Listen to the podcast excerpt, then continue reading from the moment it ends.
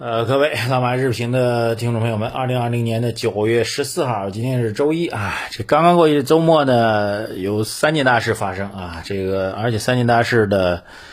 这个指向呢，总体上是偏利多的，而且偏利多的方向呢，啊，特别偏向我们的科技创新板块哈。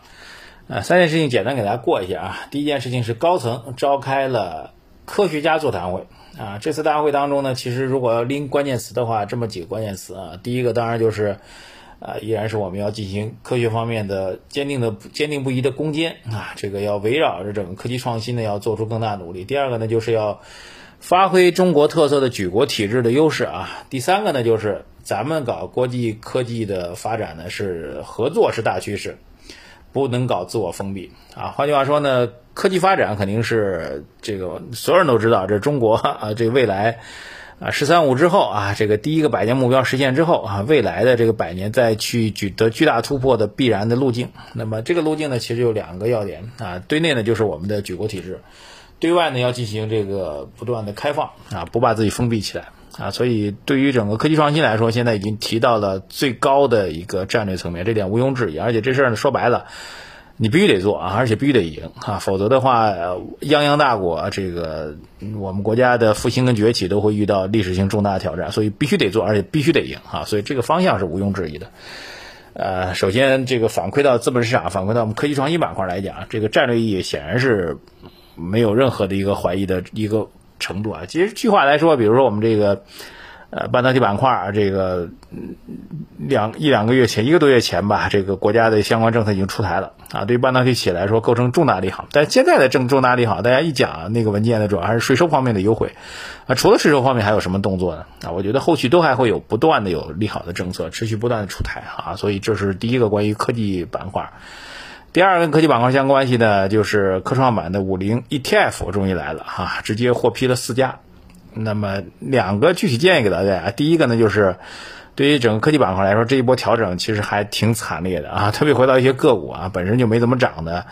呃，一些科技股票反而跌的还挺惨的啊。所以对于科技板块来说，特别是以科创板为代表，其实科创板的。科技公司和创业板的科技公司，大家是有联动关系的啊。只是最近这段时间，特别上周吧，这个创业板实在是注册制改革改革之后，整个炒作方向完全无厘头了，把这种关联关系给打乱了啊。但实际上呢，科创板的科技类公司和创业板的科技类公司还是有比较明显的这个板块的联动的。我们从投资的风格上来讲，我们认为其实是一个大的板块，就科创板跟创业板，其实我们理解为是一个大的嗯方向的一个板块。这一点我觉得要特别强调一下。啊，不要把它刻意区分开来啊！所以科创板五零 ETF 出来了，这对于呃最近一段时间，包括创业板、包括科创板在内的一些调整的比较惨的一些公司来说啊，当然首先是好公司啊，特别其实你可以看啊，五创五零公司的这个指标是非常清楚的啊，这些公司将会获得被动性的啊这个资金的支持，这是第一个啊。第二个呢，我们不太建议您。啊，很多朋友马上就会问了，那科创板五零 ETF 来要不要配置呢？我个人从逻辑上来讲，我不太建议您现在就去配置啊。这个虽然五零 ETF 必须是做被动型的配置啊，但是也没有傻到了要去帮别人去抬轿子这样一个状况，所以他们的增量资金呢肯定会不断的不断，但是我觉得是缓慢而有序的涌入到科创板的资金当中来。那么最终什么样的板块和领域能够获得更大的弹性机会呢？我觉得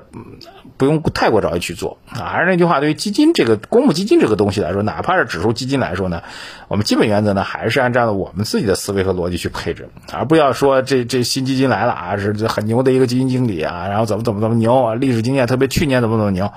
啊，最近有一些这个嗯。这个去年爆炒半导体，然后大涨的公司，最近好像跌得很厉害。有个叫诺安什么的公募基金啊，这个我我不太清楚啊，但好多人都在说这个事情，说跌得很厉害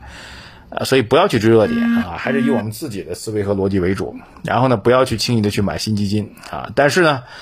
我想很多朋友都会问啊，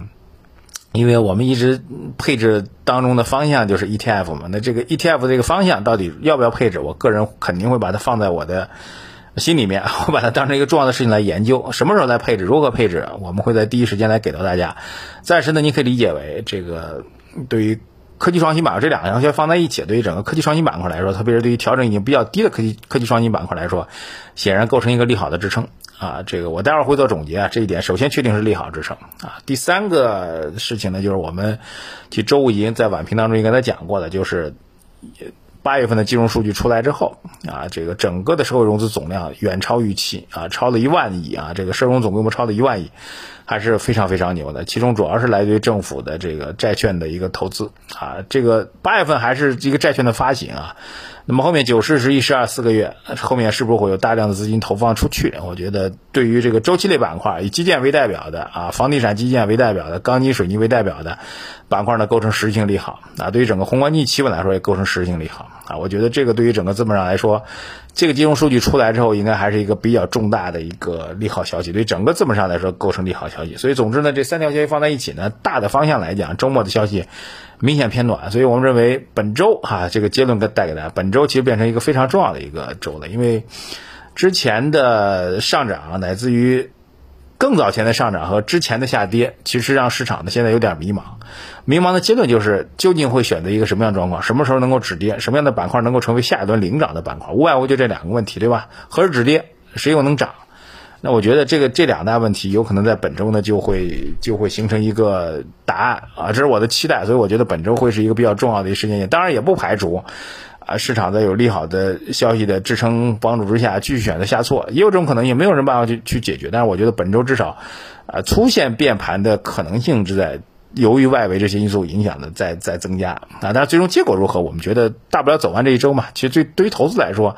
几天时间，一周时间根本就不重要，大完大不了走完这一周时间就能够得到一个结论嘛，所以我觉得这是这个重要的一个内容吧。所以本周其实颇为重要啊，颇为重要。走完之后，我们就会基本上可以看到一个更清楚的一个操作方面、交易方面的判断。先不给结论，但是显然对于今天的市场来说是一个重大利好，好吧？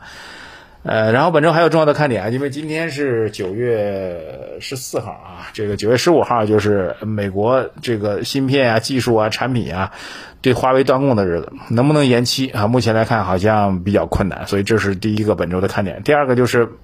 这个九月十应该是在